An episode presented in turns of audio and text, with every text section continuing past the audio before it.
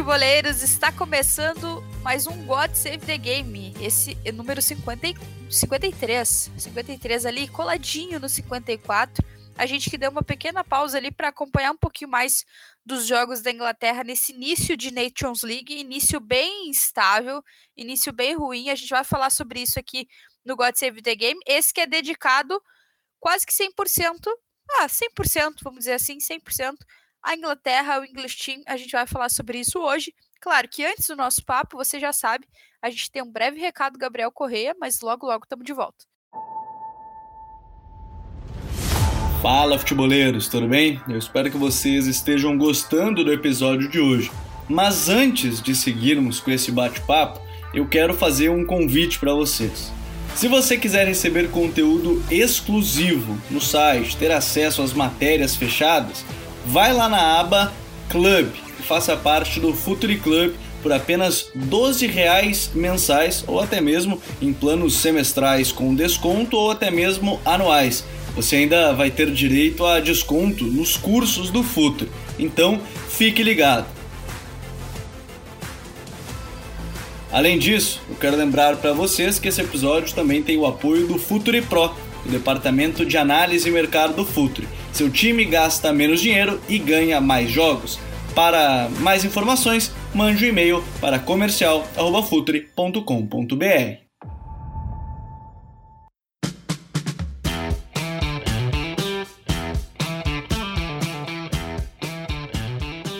Bom, recado dado, a gente vai para o nosso episódio de hoje, o nosso tema de hoje, que é a seleção da Inglaterra. Um tema que é importante para todo mundo que acompanha a Premier League, mas também para quem para quem vai acompanhar a Copa do Mundo, né? E quem não vai acompanhar a Copa do Mundo, né, futeboleiro, né, futeboleiro.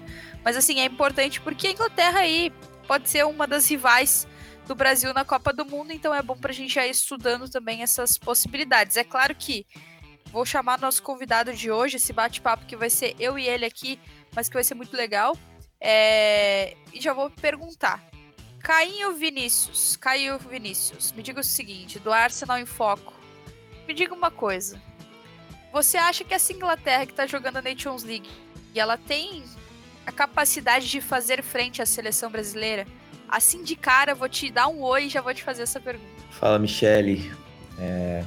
Bom dia, boa tarde, boa noite aí para os ouvintes. É... Pô, difícil, né? Que pergunta traiçoeira. Eu acho que. É, eu já comecei daquele jeito. Se eu tivesse que apostar as minhas fichas em alguma seleção mundial, eu apostaria no Brasil, com certeza. É, mas futebol de seleções é um. É um. Hoje, e cada vez mais, parece ser um animal um pouco diferente do futebol que a gente vê nos clubes e principalmente na Premier League, que é a especialidade do podcast. Então é, dentro dessas diferenças, eu colocaria com certeza essa peculiaridade de ser um, um, futebol de margens muito, muito pequenas. É, então, um jogo sempre pode é, ser desequilibrado por um, uma interferência é, de, de, um jogador um pouco abaixo, um jogador um pouco melhor. É, é, um futebol muito pautado em duelos individuais ainda. Então, qualquer seleção que tenha a qualidade que a Inglaterra tem, é, tem capacidade de, num dia inspirado, conseguir desbancar outras seleções é, no futebol mundial. É, talvez a seleção, junto ali com a França, que tenha maior qualidade individual, e eu colocaria até o Brasil, de certa forma, é que existem algumas posições que, principalmente torcedor brasileiro mesmo, né, o que, que é, o que é uma ironia, ainda vê como, ainda vê como carente na seleção brasileira. Não, nós somos os nossos maiores críticos, Exato. né? Tem... Então tem isso. É, então, mas eu vou. É claro que essa pergunta aqui ela foi mais introdutória, mas é para a gente ir mais por dentro dessa seleção da Inglaterra, a seleção do Gareth Southgate, que está na Inglaterra desde novembro de 2016. E claro que dá para a gente traçar aqui um paralelo, ver se a seleção da Inglaterra com ele evoluiu ou não.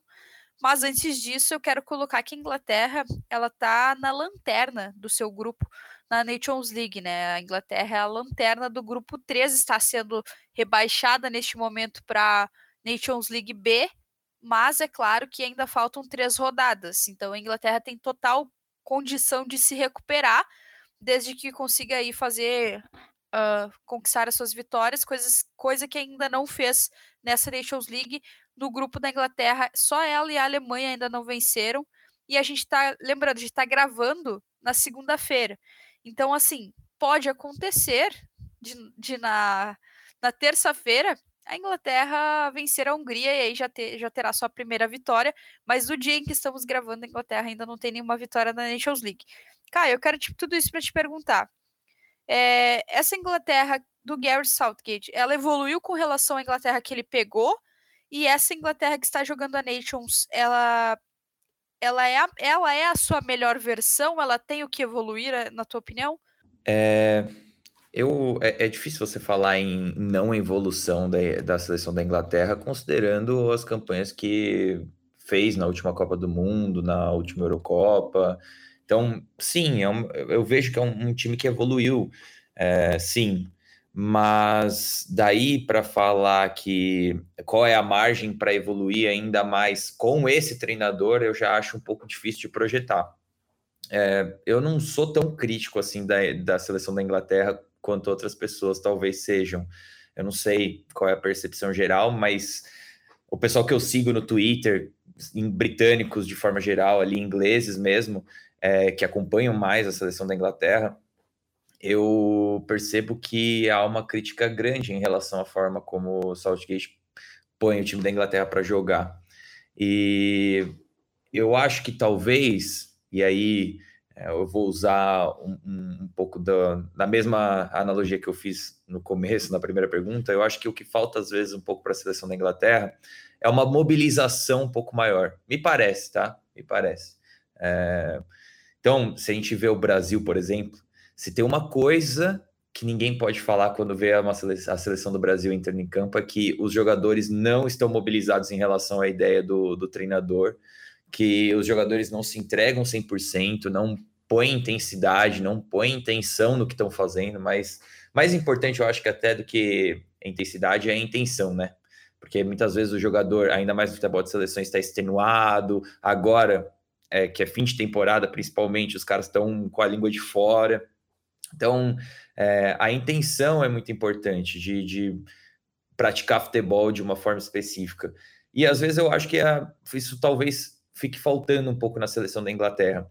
Daí, é, eu diria, eu vejo duas possíveis explicações para essa falta de intenção e, e um, às vezes uns jogos meio letárgicos da time da Inglaterra.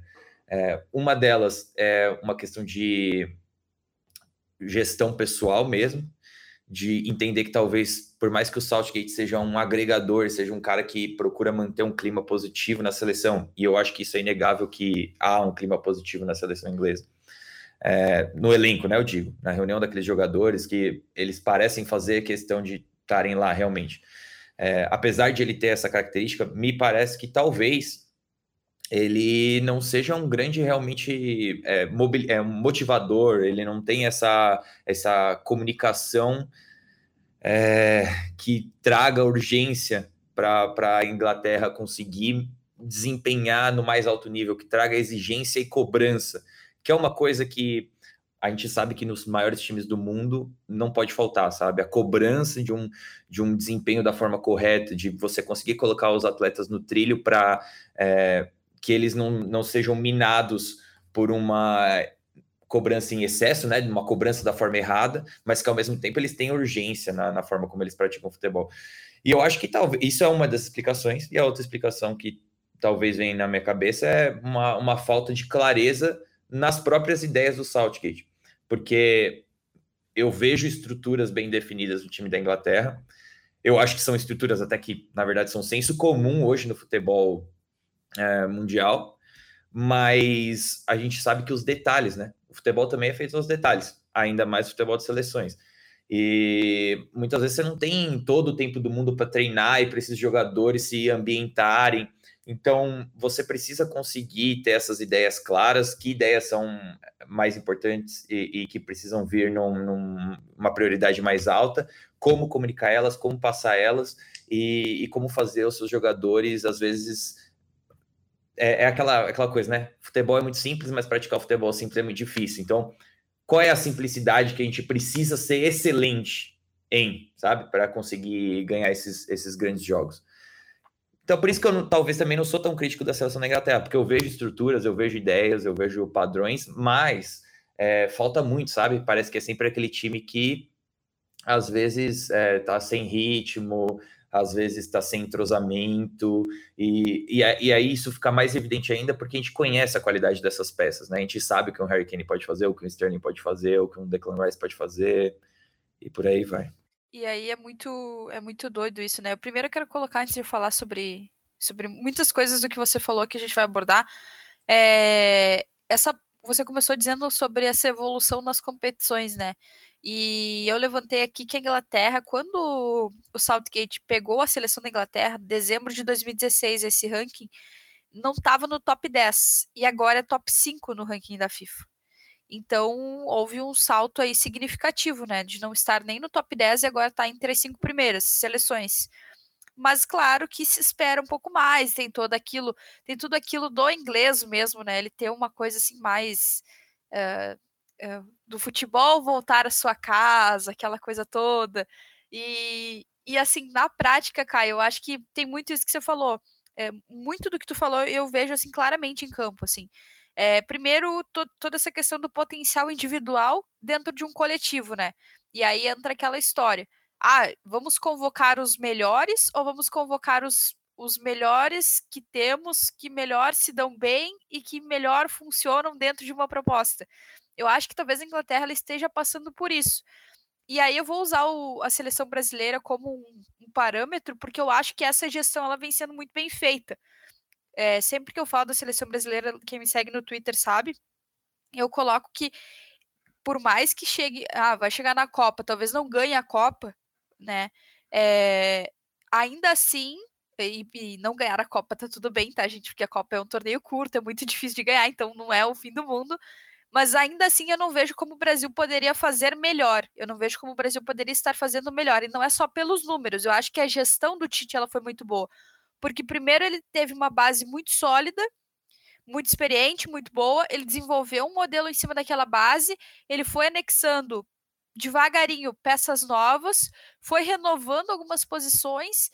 E aí agora com um modelo bem consolidado, ele consegue fazer mais variações. E aí eu, pelo menos, vi isso principalmente a partir da classificação para a Copa do Mundo, que veio bem cedo, veio bem tranquilo. Mas, assim, é, é claro que a nossa seleção, a seleção brasileira, para mim, ela tem talvez um material humano até superior à da Inglaterra.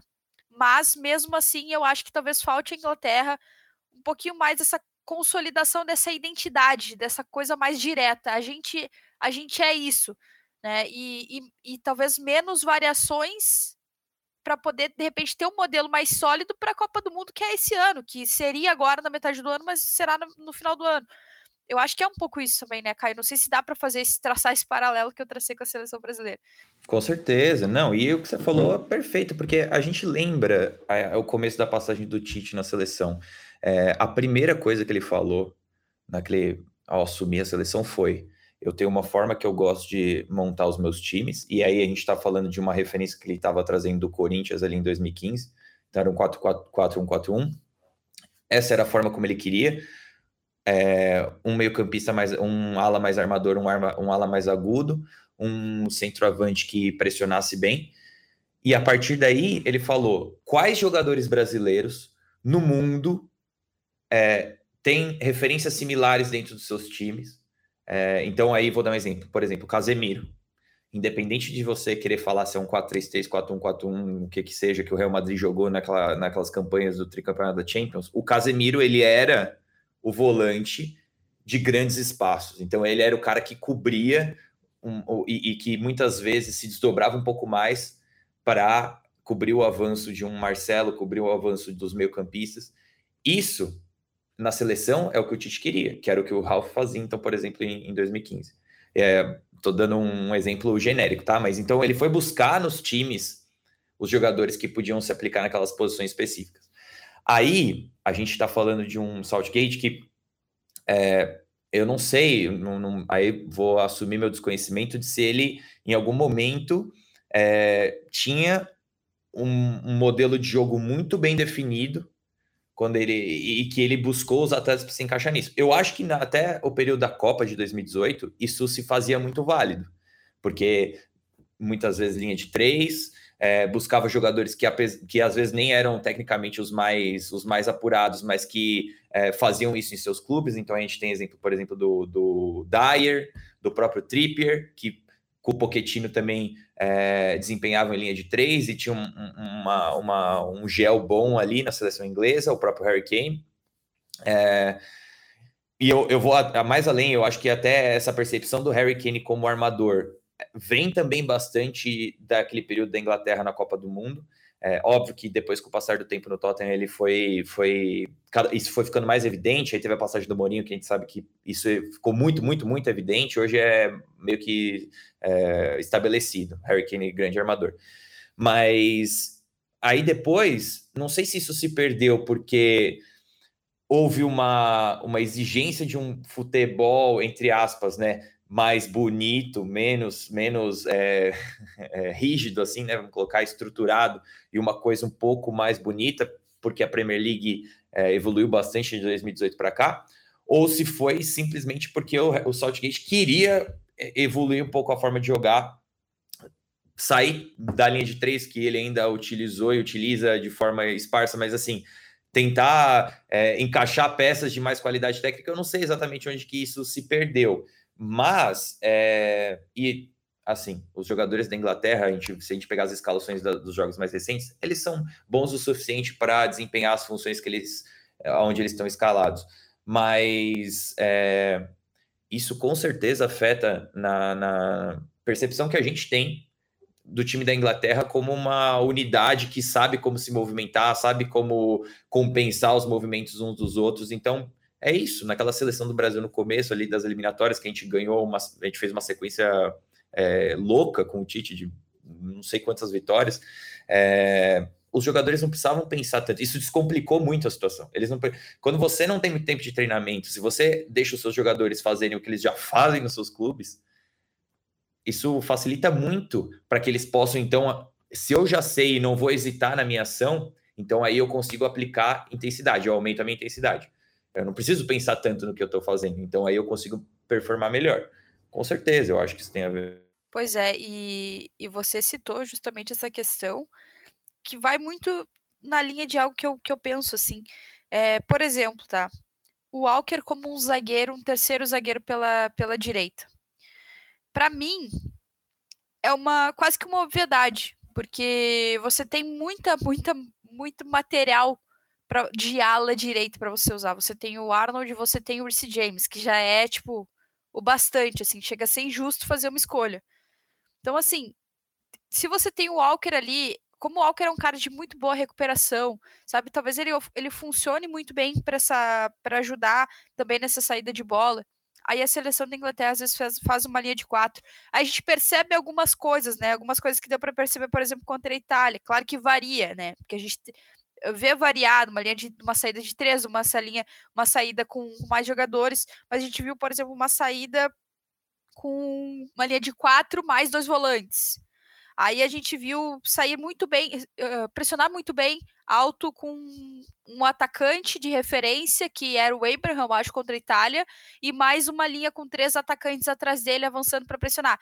Então, digamos assim, dá para ver que tem uma estrutura, dá para ver que tem uma ideia ali. Olha, a gente vai fazer assim, por isso, inclusive nesse jogo contra a Itália, a Inglaterra até pecou muito em precisão mesmo, precisão, não conseguiu fazer gols por falta de precisão, porque a pressão ela funcionou.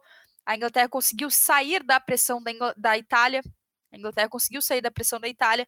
Então isso funcionou em alguns momentos. O que eu acho que mais pega para essa seleção inglesa é o seguinte: quando tem a bola e escapa da primeira pressão, e quase sempre escapa saindo mais curto, eh, eu, eu noto que tem uma certa dificuldade em sair um pouco mais longo, talvez até por essa falta de criatividade a partir da segunda linha, mas depois que consegue sair dessa pressão inicial, a Inglaterra tem uma dificuldade muito grande de acelerar para esse para essa ocupação de espaços no campo ofensivo, assim, para esse ataque de fato. É, é, fica uma coisa muito mais estática, uma coisa muito mais lenta, movimentações muito lentas. É, eu acho que tem muito a ver com isso que você falou, Caio.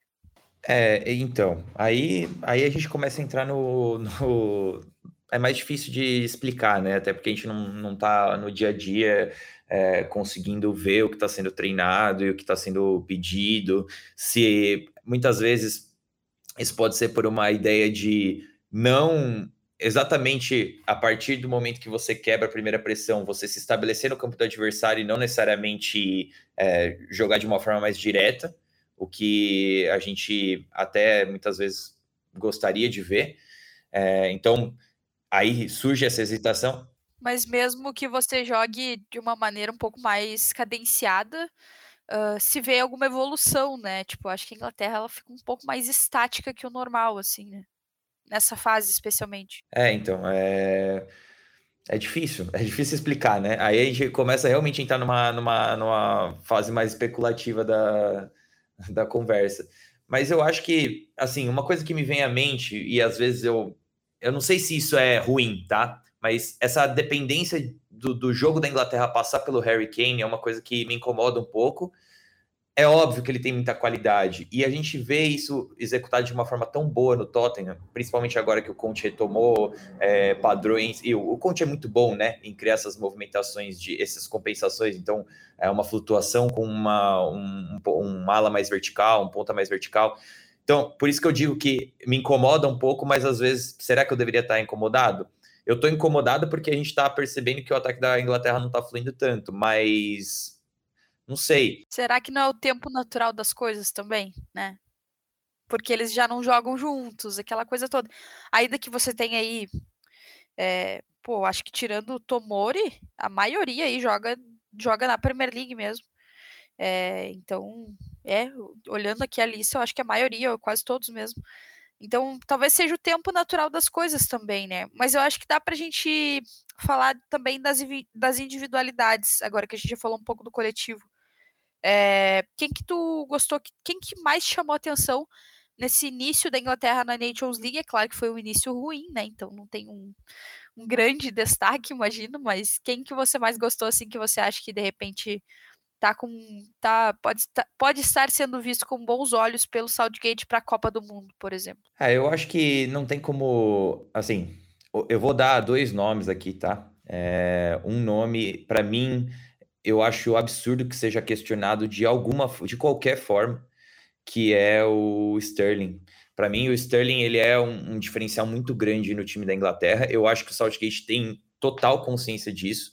E eu só Estou trazendo o nome dele aqui porque é, às vezes a gente torce um pouco o nariz para jogadores que não têm uma plasticidade grande, mas jogadores do tipo do Sterling que podem desequilibrar numa separação, sabe? Por ser muito rápido, por ser muito ágil, por conseguir, por tentar, tentar, tentar, tentar. É, e que é um jogador que oferece profundidade, oferece algum risco para o adversário, subir linhas, que é um, uma coisa que eu até acho que vai ser uma tendência nessa próxima Copa do Mundo. A gente vai ver vários times é, procurando criar através da pressão.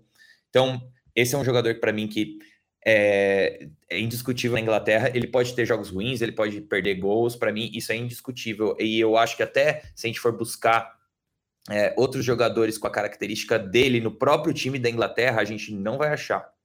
É, talvez o jogador que seja o mais próximo dele é, vai ser o segundo jogador que eu vou mencionar, e aí um pouco clubista da minha parte também, mas eu vou falar do Saquinha, porque para mim ele, ele é, impre é impressionante que esse moleque com 20 anos esteja, depois de, a gente sabe, uma temporada atrás perdeu o pênalti da, que, que é, acabou dando o título da Eurocopa para Itália. É, ele tá jogando e ter se estabelecido durante essa temporada. Para mim, é o jogador que o Southgate tem que levar para a Copa, porque até por versatilidade, por poder fazer funções na esquerda, apesar de a gente ter visto é, no jogo contra a Alemanha o Southgate usando o Trippier invertido, é, que não é uma coisa também que eu faria, mas é, o Trippier é um cara de confiança dele, claramente, isso também é uma coisa que já ficou estabelecido.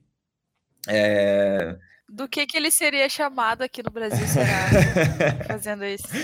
É, então, aí, aí, fica, aí fica o questionamento. Torcedor é, que ouve o God Save the Game e questiona a seleção brasileira e treinadores brasileiros que fazem essas pataguadas, É. pataguadas entre aspas, né? E aí, o que, que você acha disso? Eu queria, ter, eu queria muito uma conversa do Tite com o Southgate sobre, sobre imprensa e sobre crítica de torcedores. Se bem que eu acho que, no fundo, o Tite nem, nem assiste, cara. Eu acho que ele não tá nem aí. Não, ele não. eu acho que é um pouco. É que eu acho que um pouco chega.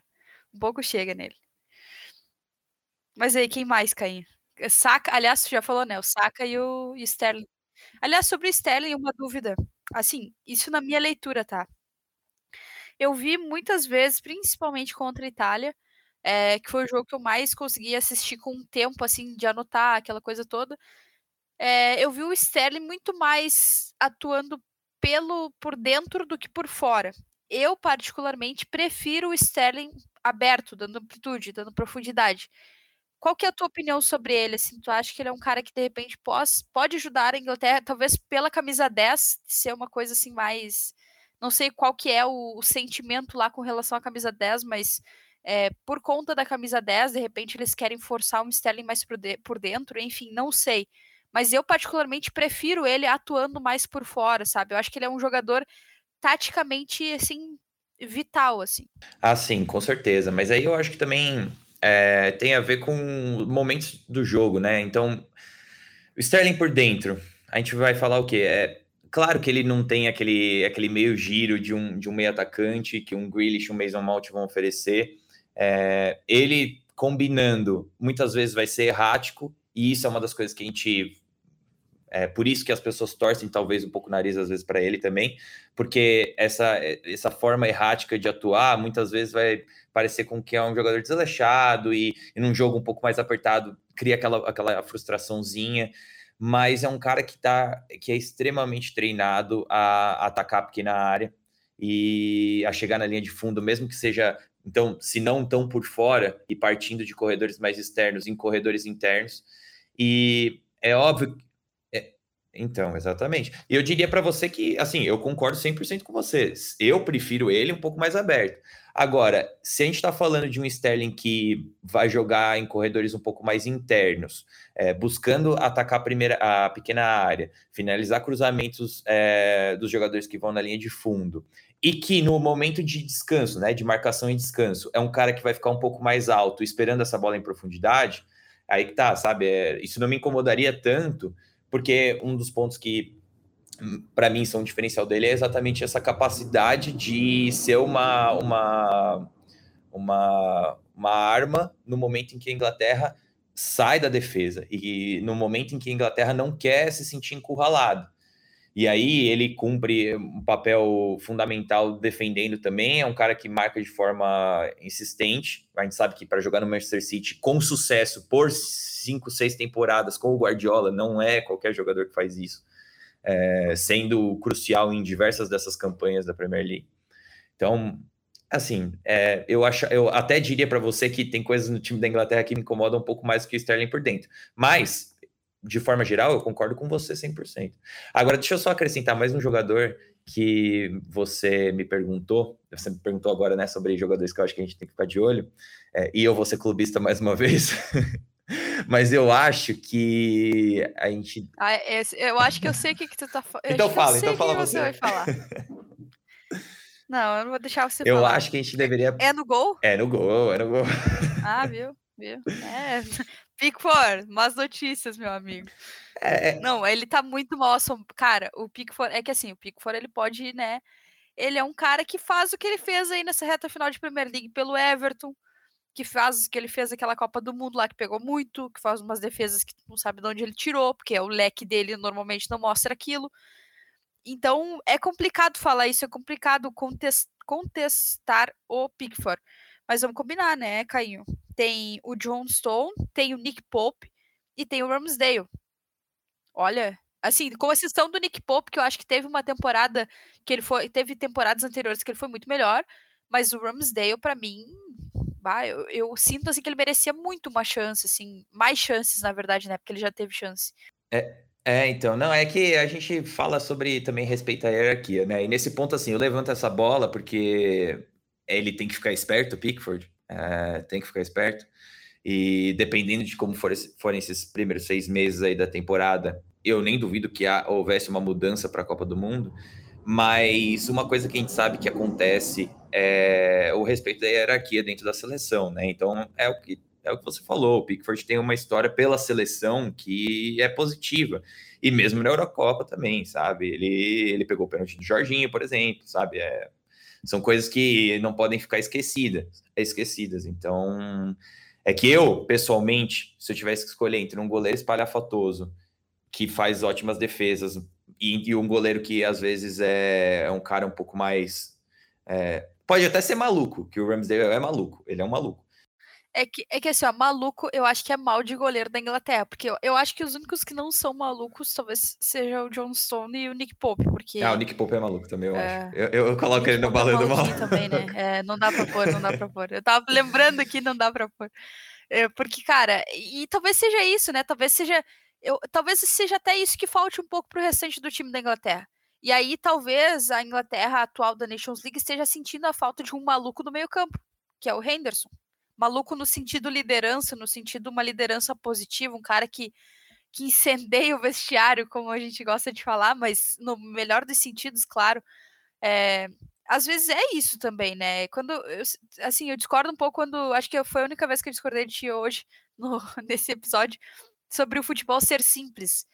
É, eu acho que ele é muito complexo, cara. Porque olha a quantidade de coisas que tem que, e, e quando tu fala em futebol de seleção, ainda mais, porque você treina muito menos, né? Você, esses caras se encontram muito menos. Eles são muito mais rivais do que companheiros, né? Ah, sim, com certeza. É, é a frase do futebol é simples. Eu tava parafraseando, na verdade, né? O Cruyff. sim, sim, sim, eu sei. Mas é que, mas é que, é, é que é, eu não, não mas é isso, é que eu vou discordar de ti. É, é, é, é, é simples, é simples. Não, mas é, eu entendo a, eu entendo Sim, a não, colocação, obviamente, é. né? Eu só falei brincando. Mas é que realmente é muito complexo, assim. E a é, frase é uma pegadinha, né? Sabe? Só que, claro, tu tem que enxergar ele. Do... É, exatamente, mas é, é, é complexo de você entender. E para mim, eu só quis colocar isso porque no nível de seleção ele se torna ainda mais complexo. E, e, pode ser que eu esteja levantando muito a bola da seleção brasileira aqui no podcast que é sobre a Inglaterra, mas eu acho que é um bom parâmetro, sabe? É, olha, claro que daí vai vir o Mbappé da vida, os Mbappezinhos, né? Os discípulos do Mbappé dizer, ah, mas é futebol sul-americano, é muito mais fácil. Poxa vida, né, gente? Acho que já passamos essa fase. Mas, Caio, para a gente seguir na Inglaterra, eu quero te perguntar um, até uma brincadeira que foi feita no The Athletic sobre formação e time ideal. É, se eu te perguntar hoje, dia 13 de junho de 2022. Ó, a Inglaterra joga amanhã, lembrando, terça-feira a gente tá gravando na segunda. Então, se a Inglaterra der um show, esquece esse episódio, tô brincando. Mas olha só, Caio, se eu te perguntar hoje, formação e time ideal da Inglaterra, na tua opinião, qual seria? Seria um três zagueiros? Seria uma linha de quatro? Como é que você montaria essa Inglaterra? E dá até pra gente colocar aí, ah, o Sterling mais aberto, o Kane trabalhando como o Kane mesmo, e aí tendo muito mais pessoas para fazer essa movimentação externa e atrair esses adversários para liberar espaços para ele. Enfim, sonha e realiza aí, Caim. Putz, difícil, né? Mas eu acho que eu, eu assim, eu iria de três zagueiros com a Inglaterra, tá? É, eu acho que a Inglaterra poderia se beneficiar de espelhar um pouco mais algumas seleções que vão vir na Copa com uma, uma linha de cinco. Então, se torna até mais fácil de pressionar no campo do adversário. Se você pega um adversário com dois alas e você espelha os dois alas, é, meio que a altura facilita um pouco a pressão, é, não, não necessita tanto de uma leitura do lateral do momento de subir ou não subir, mas eu diria que de forma geral, daqui para frente eu, trabalhei, eu trabalharia de linha de cinco. É, e aí a gente está falando de usar, na minha opinião, Stones, Maguire e Walker como zagueiros, e aí o Walker, obviamente, é, a gente sabe que é muito muito nebuloso esse momento em que ah, é um lateral que compõe por dentro, ou é um zagueiro, zagueiro, mas assim, na prática é a movimentação é, é muito similar. E isso daria um pouco de liberdade para usar um, um desculpa, esqueci o nome dele, do Chelsea, Rhys James, usar o Rhys James um pouco mais é, insinuante, vamos colocar assim, E... Vais colocar no banco Trent Alexander Arnold, é isso mesmo? Ah, eu vou, pô. Não, ai, mas é, você... não, mas é, é, então, eu sou treinador. Você, ai, tá, me dando, você tá me dando a carta branca para ser o treinador. Mas isso resolve. Não, mas aqui tem pressão, aqui a pressão é instantânea. é, que, é que aí você resolve um pouco, assim, novamente, você mesmo mencionou a qualidade na, na lateral direita da, da, Inglaterra. Eu diria que o Trent, ele é um, um lateral que, pela, pelo time que ele joga, ele tem o privilégio de nos momentos em que o Liverpool defende um pouco mais no mano, no um contra um, os zagueiros defendendo são Van Dijk, Konaté, Matip e do outro lado é o Robertson, que também é um tanque defendendo um contra um. Então, assim, na seleção da Inglaterra, é, não, não jogando da mesma forma, eu, eu, assim, não vejo tanto problema de escalar o Rhys James, que também é um baita ala e lateral, e assim, é também um tanque, eu, a gente a gente já falou muito do Reece James aqui nesse podcast. É, e aí você tem uma pletora de meio-campistas que você pode escalar no, no double pivô. E aí, para mim, é Sterling, Harry Kane mais um. Fica a preferência do. É, o Saka na esquerda, tá? Porque isso resolve também o problema da esquerda, na minha percepção. E usar o Saquinha por ali é muito bom. E ele vai muito bem ali também. Ele é um cara que tem um contra um, tanto por fora quanto por dentro, privilegiado. E, e aí você, Sterling, Harry Kane, mais um. Assim, o Mason Mount muitas vezes já jogou nessa trinca no 3-4-3. É, é um cara que explora o espaço muito bem. Se você precisar de um jogo um pouco mais de armação, é, você pode botar o, o Grealish, que é um cara que, apesar de ser um cara que atraído pela bola, que gosta de receber a bola no pé, também oferece linha de fundo, não é. É, profundidade, né? Não é como se o Jack Grealish não fizesse esse tipo de movimentação no Aston Villa antes de ir para o City. Ele era um cara que tinha é, arranque, era um cara que conduzia também bastante. Então, aí você tem opções para brincar. Você pode até falar de jogar, na verdade, mudar um pouco esse 3-4-3 e ir com um, um meia e dois atacantes no Abraham e no Harry Kane, que são dois atacantes é, muito competentes. É, eu acho que é um, uma forma de jogar, e aí você facilita bastante as distâncias, você protege os jogadores.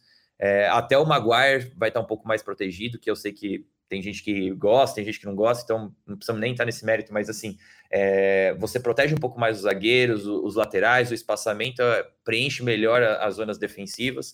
É, o medo aí fica em relação a se afundar muito na, na defesa, né? Então, você pegar um adversário que tem qualidade para para esconder a bola e, e, trabalhar nas zonas intermediárias do campo, muitas vezes pode ser que você afunde um pouco demais, principalmente se você marcar em 5 e 4, e, e aí você só tenha uma válvula de escape, e muitas vezes essa válvula de escape não vai conseguir achar e, e recuperar a bola e segurar essa bola em, em zonas mais altas. Agora, se for para um jogo de pressão um pouco mais alto, aí você não precisa se preocupar tanto com isso. E, assim, é, eu, eu, deixei uma posição em aberto, vai, que no ataque tem um monte de posições. Agora eu quero saber qual é o seu 11 ideal. Tá, eu achei que eu achei que você deixou muitas lacunas aí. É Rice, é Rice no double pivô e com, e com quem? Ah, eu sempre que tiver o Henderson, eu vou de Henderson, tá? Eu, eu adoro o Declan Rice, mas se tiver o Henderson mas e o é Phillips... Henderson e quem? Henderson e Phillips? É, para mim sim. Para mim, sim. Tá, talvez a gente te, esteja discordando um pouquinho aqui agora. Não, mas acho que. Não, mas não, vamos lá, vamos lá. A gente tá aqui para dar a cara a tapa. Vamos lá. Olha só. Uh, fiz algumas modificações, claro que com muita dor no coração, né? Fiz algumas modificações. E uma invenção, tá? Uma invenção que eu vou deixar para o final. Eu vou deixar para o final. Vamos lá. Ramsdale no gol, porque aqui a gente não vai na, na hierarquia. A gente cai no fase. Sem hierarquia, cai, caos. Cai na fase de grupos, mas é com o elenco com o melhor time que eu achar. O grupo, o grupo queimado, o treinador já não, não manda mais nada. Mas aí certo. uma linha de três sem Maguire. Sem Maguire, porque eu Correto, não, entendo. não, não vejo justificativa. Mas então quem joga aí? Walker. Code, Stones e Walker? Não, Code não joga.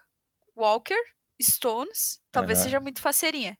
Walker, Stones, aí, Tomori. Tomori ou Guerri. Tá. Guerri fez uma ótima Premier League. Ótima Premier League. Uhum. E ele, cara, sacanagem em Southgate. Não, não ia, olha, eu não ia falar nada, mas colocar o Guerri aos 87 minutos é sacanagem, velho. Isso não existe. Fez uma baita temporada. Então fica para mim o Guerri e o Tomori eles concorrem ali por uma vaga nessa zaga. Uhum. Aí Arnold com muita uhum. dor no coração, mas é que eu acho que o Walker ele pode funcionar com uma boa uma boa um bom cara de cobertura ali para para o que talvez seja a fragilidade do Arnold, que é a parte defensiva. Aí uhum. colocaria o Saka para fazer para dar amplitude pelo lado direito. Aí concordamos, eu acho. Uhum. E o Arnold para fazer mais a parte interna ali, que é de onde partem a maioria dos cruzamentos maravilhosos dele. Né? Uhum. Aí, Rice ou Henderson, claro que se jogar, se tiver, vai ter jogo que é mais pro Rice, vai ter jogo que é mais pro Henderson. E o Henderson, cara uhum. já de mais idade, então é bom dar uma controlada no tempo de jogo dele. Uhum. Aí, Uh, vou, vou guardar a minha, meu, minha dupla de volantes aqui. aí Mason Mount na frente. Uhum. Uhum. Aí na frente, aí no, no, pela ala esquerda, eu gostaria de sequestrar o Robertson da seleção escocesa. Certo. Né? Fosse... certo ou errado, mas certo. Se fosse possível, por favor, seria importante.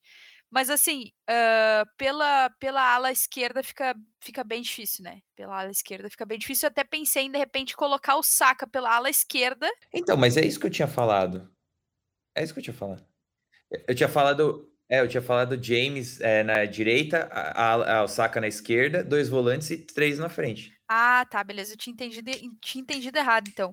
Mas então seria isso. Ou o Saka lá dando amplitude, ou o Saka como um ala, um ala pela esquerda.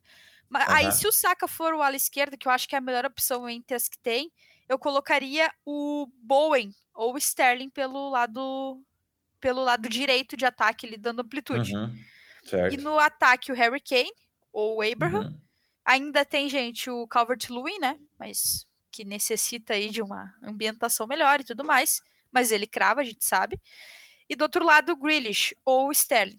Daí vão concorrer, por, vão brigar por posição. E eu estou dando tá. os devidos. Estou, estou presenteando o Bowen com uma possível titularidade pela temporada que ele fez Ham. Acho que ele merece. E quem que vai acompanhar o Rice? Então, eu coloquei o Bellingham. Parceirinho, ah. parceiríssimo. Só que aí é que tá minha, aí é que tá minha, aí é que tá minha invenção.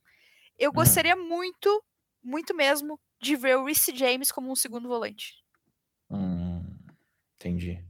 Mas é, é, é, invenção pura. Porque o passe curto dele não é tão bom assim.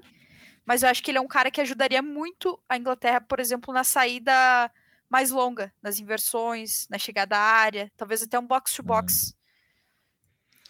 Hum. é, claro, eu, aí, aí então, é invenção puríssima, puríssima. Então, vamos, é, eu fiquei sabendo que é saltgate.fa.com.uk, eu acho que é o e-mail dele pra gente tamo, mandar? Estamos vazando o e-mail do cara.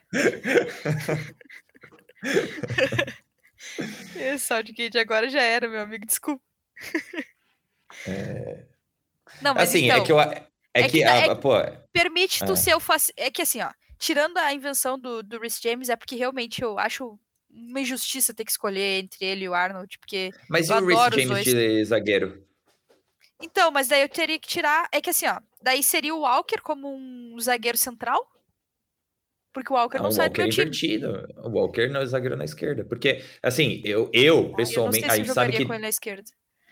Ah, é que destro tem mais facilidade, né? Mas é, depende do que, que a gente tá falando. Se for o Saka, o Ala, e então a gente tá falando de um Walker que vai. Pensa na, na construção com três. Então aí, goleiro, dois zagueiros na ponta da área o Saka como ala flutuando numa posição média, né, acima do, dos zagueiros, e aí o terceiro zagueiro pela direita, que é o Reece James, flutuando um pouco mais alto. E aí você deixa o Alexander Arnold Coringá ali no meio. Entre o Alexander Arnold Coringá no meio e a gente ter o Reece James como terceiro zagueiro por fora e ter dois zagueiros bem rápidos, então um pela esquerda e um pela direita, ou usar o Reece James no meio campo, eu prefiro fazer dessa forma. Porque o que eu diria do Reece James, que apesar de ele ter um ataque na área bombástico, o que o, Julie, o Jude Bellingham também tem, né, em sua defesa, é, que você sim, escolheu sim. ele. Não, tudo é que ele é meu titular. eu diria que o Rhys James, eu não sei qual é a capacidade dele de flutuar, assim, o jogo de costas dele, de volante, sabe? Não, é, é que tá. E aí seria... talvez a gente abra mão disso para ele ficar só mais na é, última linha mesmo. Ele seria muito mais o cara para jogar de frente, né? Óbvio, é muito mais a dele. Eu coloquei aqui uma invenção, assim, tanto é que eu falei mil vezes invenção. Mas marcando seria ótimo. É, seria, seria sensacional. Não, não ia, ele não ia passar ninguém, né? Não ia, pagar, é, então não ia passar ninguém. Mas então, meu time ficou faceiro ao mesmo tempo que ele ficou muito seguro, viu? Então, exato. Pô, só de tirar do Maguire já dá uma segurança. Aí eu te pergunto. eu sou o Pickford, né? eu não vou nem falar nada. Eu ia falar mesmo. Baguncei o podcast, pessoal. Olha só, gente. O God Save the Game de hoje vai chegando ao seu final, né? Nesse episódio 53. Uma história aí de mais de 50 episódios e você ouviu todos. Você ficou aqui com a gente sempre. Então, muito obrigada. Cainho, quero te agradecer e que a Inglaterra melhore aí nessa Nations League, né? Pra gente ver uma Inglaterra fazendo mais gols, uma Inglaterra mais participativa, né? Pô, só um golzinho até agora. Lembrando que a gente tá gravando de, antes de enfrentar a Hungria na terça-feira. A gente tá gravando. A gente está gravando na segunda-feira. Mas a gente espera uma Inglaterra melhor até para não ser rebaixada para Nations League B. Valeu, Cainho. Com certeza. Obrigado, Michele. A gente se vê na próxima. É, tomara que a Inglaterra melhore, mas não o suficiente porque o Brasil vai ser campeão da Copa do Mundo. É isso aí. O Brasil não vai ser campeão da Copa do Mundo, mas vai ter valido muito a pena a gente sonhar. Gente, muito obrigado para vocês que, assim como eu, estão imunizando contra essa tropa de brasileirinhos que diz que o Brasil vai ser campeão da Copa. E claro que foi um podcast aqui sobre a seleção inglesa, mas a gente fez muito paralelos com a seleção brasileira, porque a gente vê na seleção brasileira um exemplo que a Inglaterra, olha só, poderia seguir. Então o What Save the Game fica por aqui. Eu te espero no próximo. Cainho também provavelmente vai estar por aqui e a gente se encontra lá. Um beijo, até a próxima.